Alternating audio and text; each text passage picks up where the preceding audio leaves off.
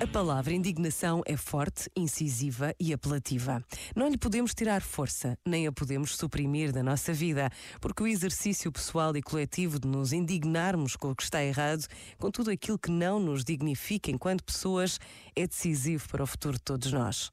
Por vezes, basta a pausa de um minuto para trazermos à memória tanto mal que acontece, seja longe, seja perto, tantas ações e decisões que implicam consequências cuja gravidade já podemos testemunhar, tendo sempre presente que são sempre os mais fracos e os mais pobres quem mais sofre. A guerra na Ucrânia exige a nossa indignação todos os dias. A humanidade precisa de paz. Pensa nisto e boa noite. Este momento está disponível em podcast no site e na app.